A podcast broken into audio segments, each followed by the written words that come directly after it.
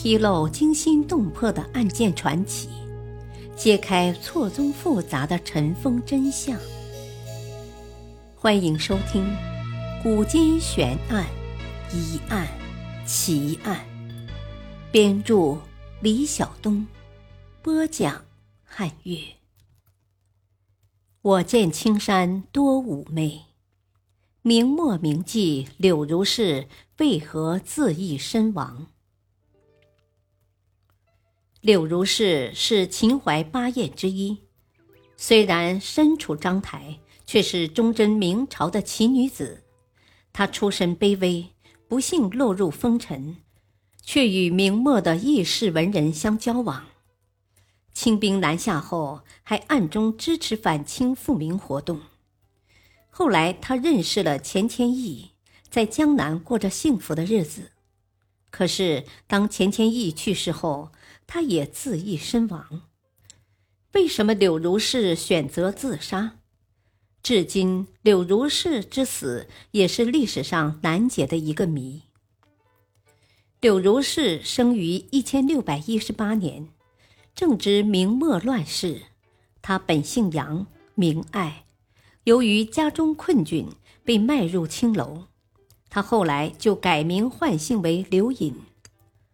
他读到南宋辛弃疾的词《贺新郎》：“我见青山多妩媚，青山见我应如是。”于是自己取字如是。柳如是天资聪慧，容貌俏丽，善作诗文，工于书画，所以当时名满江南。但是她并非一般倚门卖笑，在秦淮红船中度过青春的青楼女子。她与明末复社的领袖宋征舆、陈子龙等来往，她还和陈子龙有过一段恋情。后来，陈子龙在抗清起义中被逮捕，投水自杀。崇祯十四年（一千六百四十一年）。二十三岁的柳如是嫁给了五十九岁的钱谦益。钱谦益出身江南名门，是明清之际的文坛盟主。钱谦益家产殷实，肥田千顷，奴婢过百，财力雄厚。康熙三年（一千六百六十四年）五月二十四日，八十三岁高龄的钱谦益溘然长逝。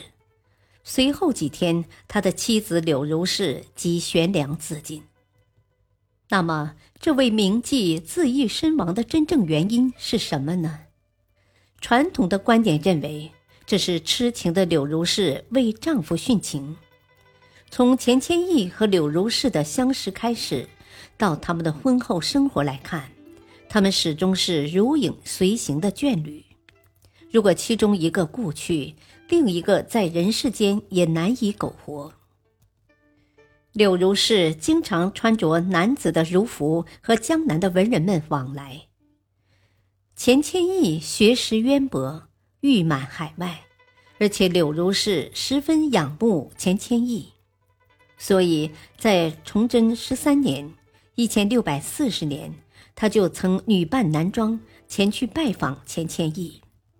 但钱谦益认为这只是一个俗人，所以不曾与之相见。但是柳如是在临走前留下一首诗：“声名真似汉服风，庙里玄龟更不同。一世茶香开淡暗，千行莫庙破明蒙。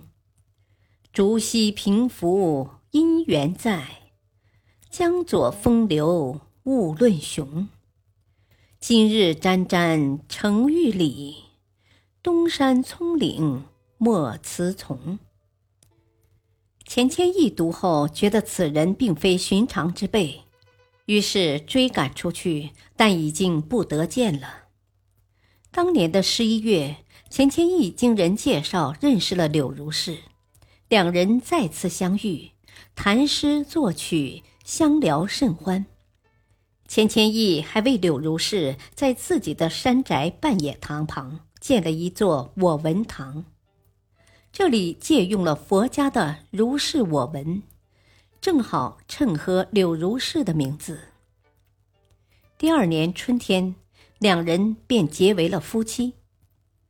这在当时引起了轩然大波。一个是明朝三甲进士、前礼部侍郎的名门大家，而一个是秦淮河的风尘女子。他们的结合遭到了很多非议，甚至在婚礼当天，钱谦益迎亲的船都遭到了瓦石投掷。但是钱谦益毫不畏惧。毅然将柳如是娶进门，这让柳如是感动不已，愿意陪伴钱谦益终身。